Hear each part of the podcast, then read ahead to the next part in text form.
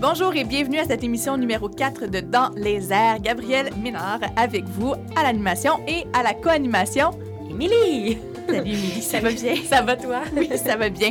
Alors aujourd'hui, à l'émission, de mon côté, bien, je reçois Maxime Denomé pour la pièce de théâtre Débris dans laquelle il, est, il, euh, bon, il interprète le rôle principal. Également, dans mon agenda culturel, Quoi faire à la nuit blanche si vous n'aviez qu'un seul événement? À faire, à aller voir. Où il y, en a, il y en a des tonnes, mais celui qui retient mon attention. Également, je vous parle d'une exposition photographique qui se déroule au Musée des beaux-arts de Montréal. Et finalement, encore et toujours des francs ouvertes. Vous n'avez pas terminé d'en entendre parler? Non, et de mon côté, euh, je reçois Mickey Trudel, spécialiste en bière, pour la cuvée d'hiver 2015. Une cuvée euh, qui m'a l'air euh, tout à fait géniale, en fait. Je pense que ça va être... Bon, je, je, savoureux. Oui, savoureux, c'est l'adjectif que je cherchais, exactement. Donc, et sinon, bien, ton côté agenda culturel? Agenda culturel, même chose aussi. Des choses à faire euh, pour Montréal en lumière et euh, les rendez-vous de cinéma québécois. Toujours, toujours, également. Toujours. Et bon, on s'en va en musique tout de suite avec Hellbound Ebcats et leur chanson On mène. À tantôt.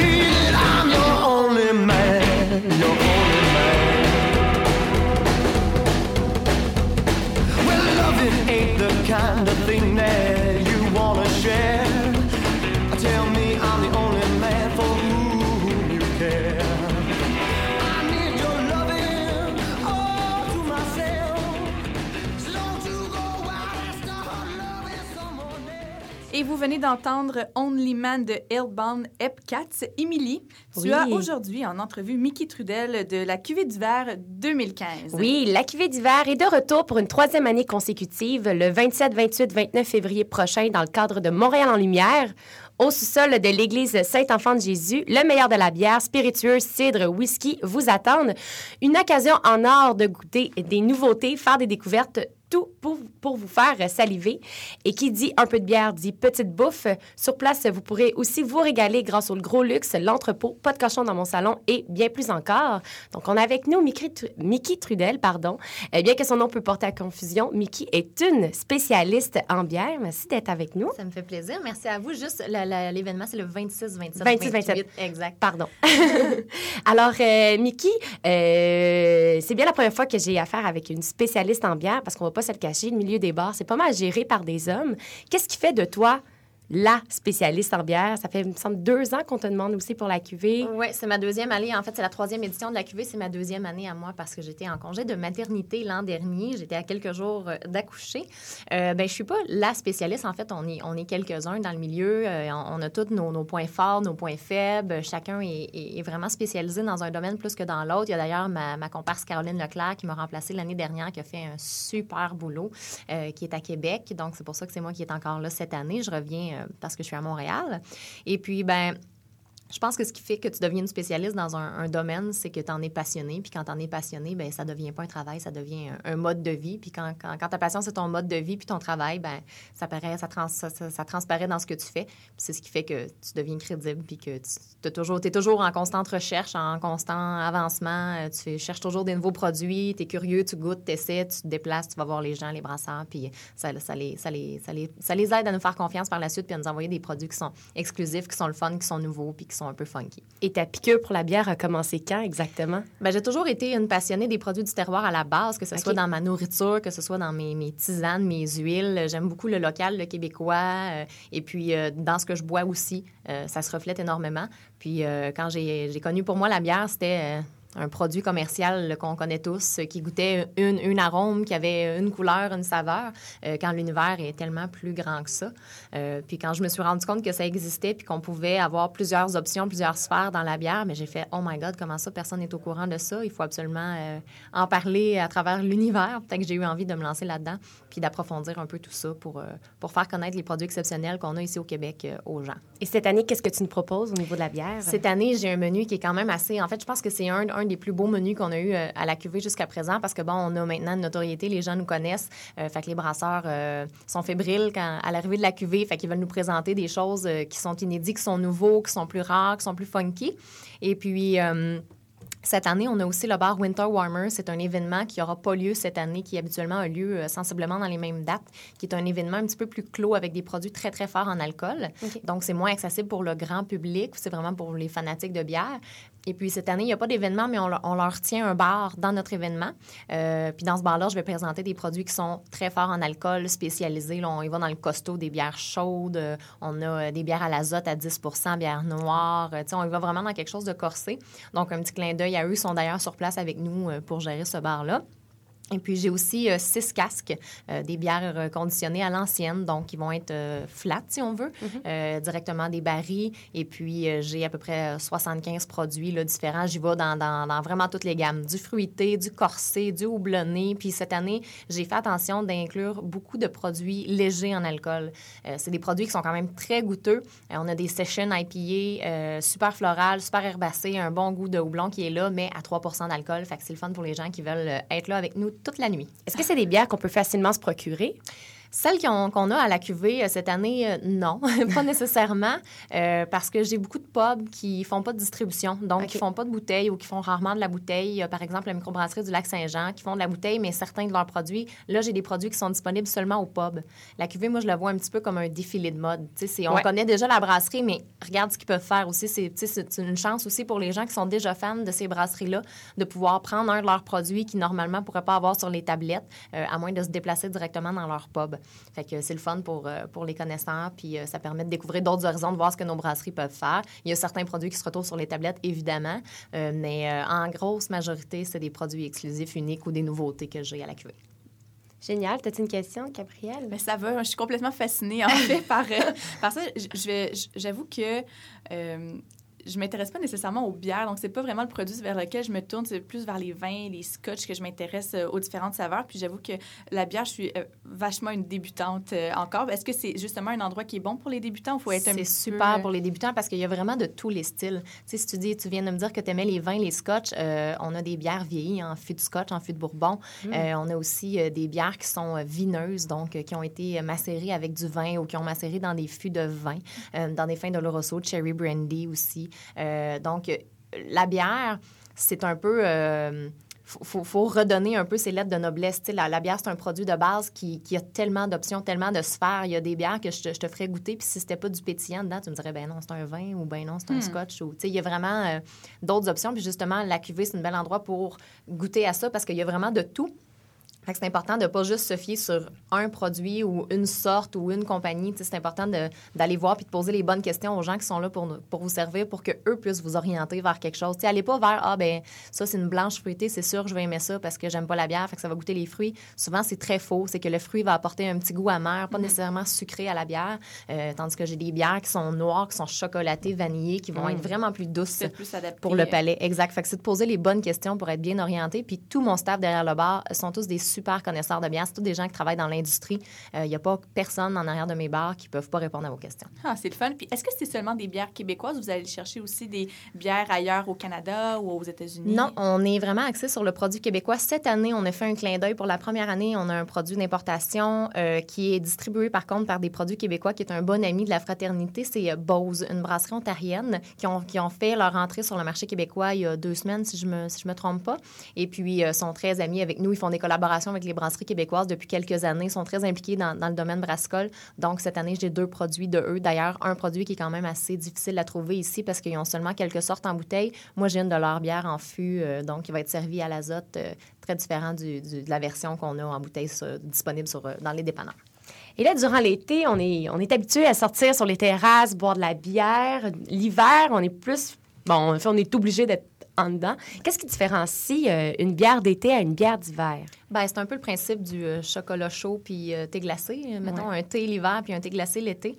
c'est que souvent, l'été, on va rechercher quelque chose de désaltérant, de rafraîchissant, d'agrumes, de citronné. Tandis que l'hiver, on est plus café Bailey sur le bord d'un foyer. Donc, ces bières-là, c'est sûr que dépendamment de la saison, ça se reflète dans ce qu'on boit de là, l'idée de faire un bar winter warmer puis d'avoir beaucoup de bières fortes sur place, c'est que c'est la température pour boire ça, ça réchauffe, c'est onctueux souvent. Il y a, des... s'enligne pas pour faire chaud non plus la semaine prochaine, donc... non, c'est ça, il s'annonce pour faire très froid. J'ai de la bière chaude aussi, comme le vin chaud, c'est le fun. C'est sûr qu'à l'intérieur, à un moment donné, quand on passe une coupe d'heure là, il commence à faire chaud, on a des, des bennes de musique, ça danse, ça bouge. Fait que j'ai beaucoup de bières désaltérantes au menu aussi, puis des bières pas très fortes en alcool, justement, pour aller balancer tout ça. J'ai des bières fruitées, des bières au litchi, j'ai une bière au gingembre qui est vraiment excellente, quand tu as besoin comme d'un kick de rafraîchissement après quelques bières lourdes. C'est comme si tu peux pas boire 28 cafés un après l'autre, mm-hmm. non seulement pour la caféine, mais pour le goût, ça devient lourd. À un moment donné, tu as besoin d'un verre de jus, d'un verre d'eau, d'un quelque chose. Fait qu'un peu le même principe pour la bière. J'ai mis des, bières plus faciles, plus accessibles pour contrebalancer tout ça. Mais on a vraiment euh, des beaux produits, même les produits faciles. Euh, on appelle ça des bières honnêtes. Euh, même ces bières-là sont vraiment travaillées, c'est des bons produits. on n'a rien de, rien de plate. Je sais que c'est une radio étudiante et j'ai une petite question pour les étudiants. Dans le fond, est-ce que tu as. est-ce que. Quel, Pardon. Quelle bière tu nous proposes euh, au niveau du goût, au niveau aussi euh, du budget pour un étudiant? Euh, une bière de terroir, as-tu une idée? Bien, c'est sûr que à l'événement, bon, tu dis bière étudiante, on boit beaucoup de bière, peu importe. Bien, comme je parlais tantôt, j'ai quelques sessions. Toutes les bières qui s'appellent sessions ne sont pas très fortes en alcool, donc entre 3 et 4,8 environ. Et ces bières-là, automatiquement, en étant moins fortes en alcool, ben sont moins, sont moins, sont moins dispendieuses. Mm-hmm. Donc, moins chères, plus accessibles. On peut en boire en plus grande quantité sans être complètement éméché. Euh, donc, euh, par exemple, j'ai la session IPA des Trois Mousquetaires qui reste quand même une IPA. C'est super, euh, c'est super houblonné, c'est super goûteux. puis, je sais que dans, la crowd étudiante, la, la, IPA de Boréal a déjà fait un, hit. donc, le, style est, le style est connu un peu. Donc, on se tourne vers ces arômes-là, mais léger en alcool. Pardon. ben, merci beaucoup, Mickey, d'avoir été avec nous. Euh, je rappelle que l'événement se déroule le 26, 27, 28 février prochain à l'église Saint-Enfant de Jésus. C'est sur euh, Saint-Laurent et au coin de Saint-Joseph, si je ne me trompe pas. Exactement. Merci beaucoup. On s'en va en musique et on revient tout de suite après.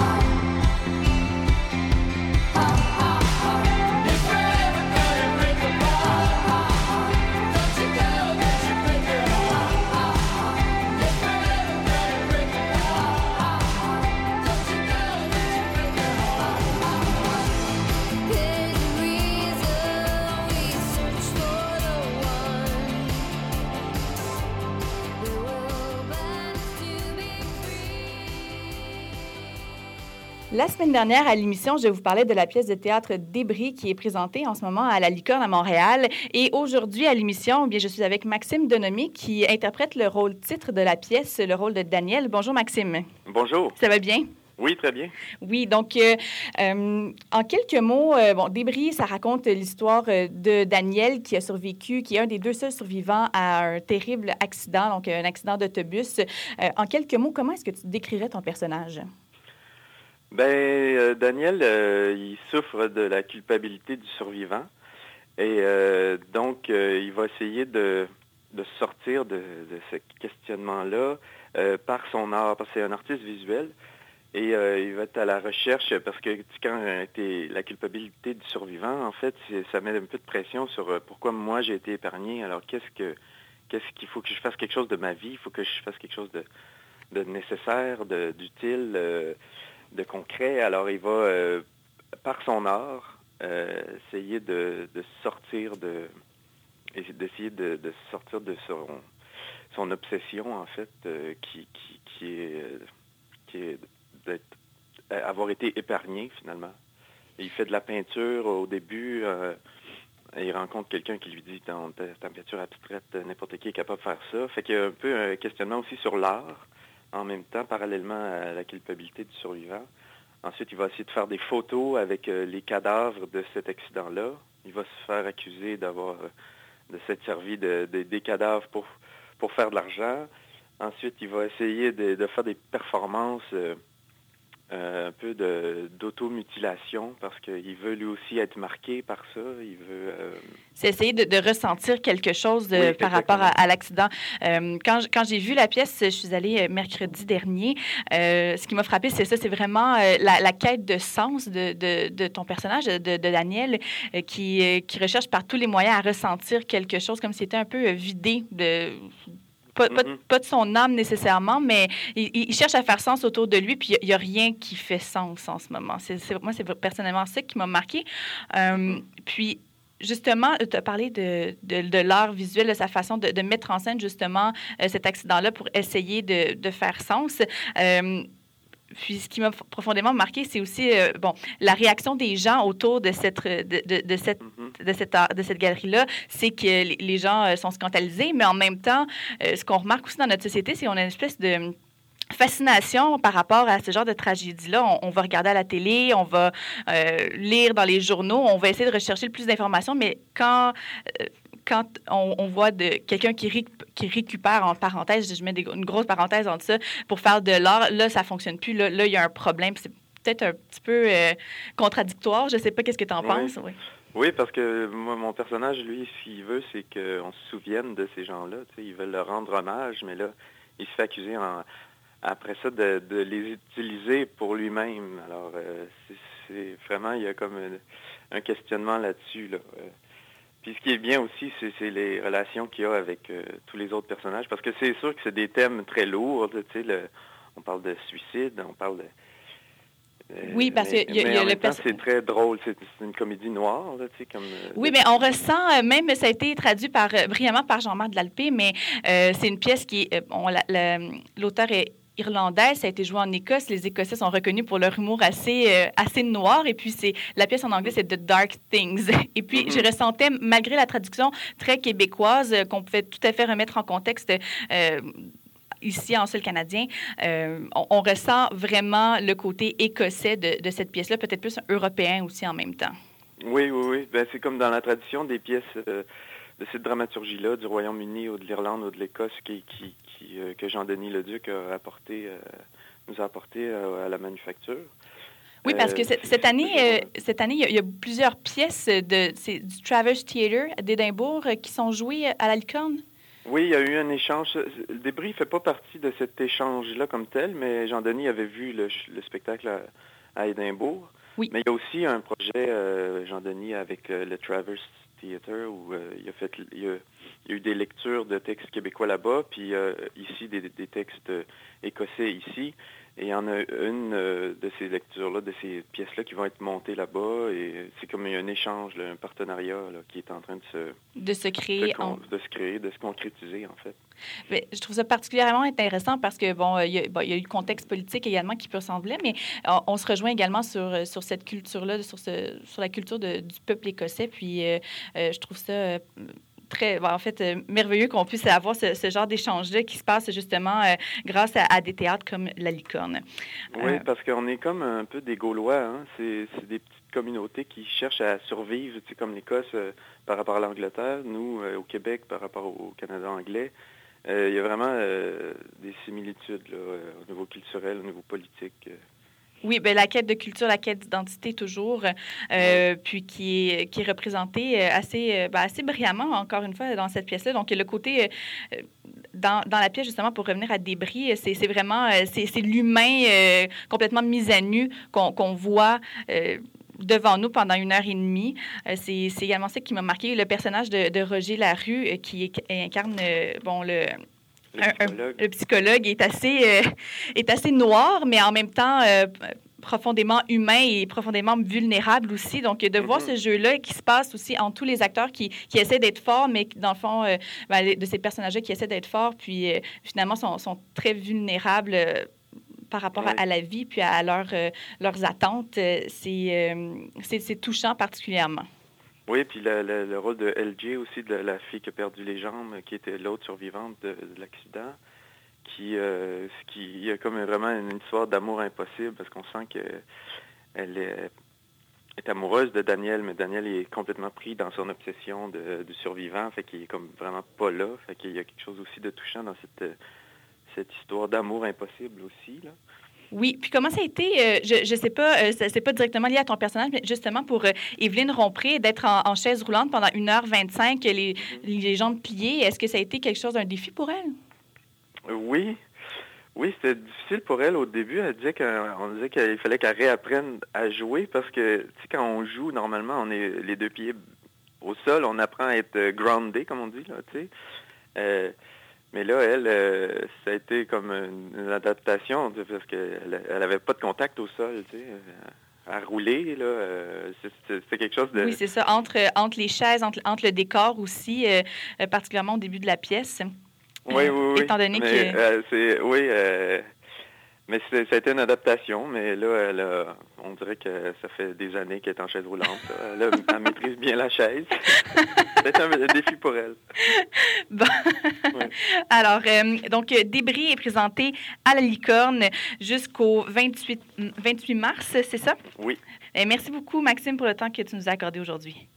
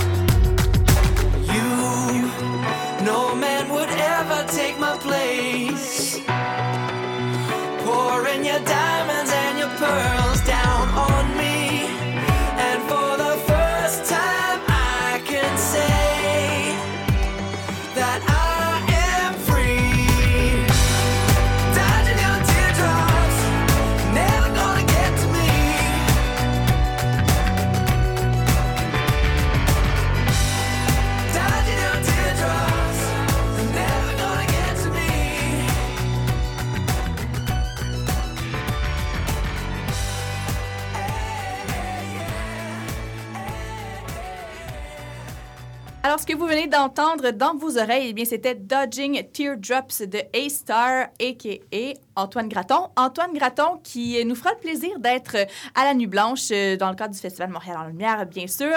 Et c'est mon événement à aller voir un coup de cœur pour moi, Antoine, depuis que, depuis que j'ai découvert sa musique a plusieurs, plusieurs années maintenant. À chaque fois qu'il fait un spectacle, j'essaie de m'y rendre. Euh, et puis, euh, donc, le titre de son spectacle, c'est A-Beat avec A-Star. C'est son projet en anglais, A-Star, il faut le dire.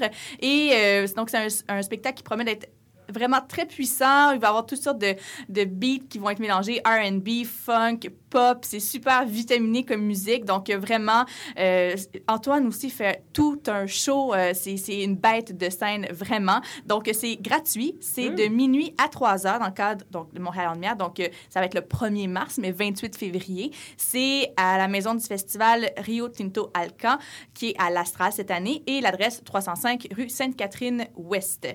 Donc, euh, voilà pour ma suggestion. Ah, ça m'a donné le goût. J'aime beaucoup la musique funk, puis tout ce qui est vitaminé au niveau musical. Donc, euh, je vais noter ça à mon parcours euh, de la nuit blanche. Ça, ça, promet vraiment. Donc, rendez-vous. Puis, je pense que ça va se remplir très rapidement parce que depuis qu'il a lancé son, son projet en anglais, il fait le tour des plateaux télévisuels à Montréal. Donc, euh, je pense que ça va se remplir assez rapidement. Donc, arrivez à l'avance. Intéressant. De mon côté, euh, Rendez-vous du cinéma québécois vous invite le 26 février dans le sous-sol de Nicole avec le groupe Organ Mood qui ont signé la trame sonore du film Tudor Nicole à compter de 21h à la Cinémathèque. Ça promet parce que leur musique est assez intense et, c'est assez incroyable. C'est très, très, très, très, très électronique. Mhm. J'aime bien, bien, bien.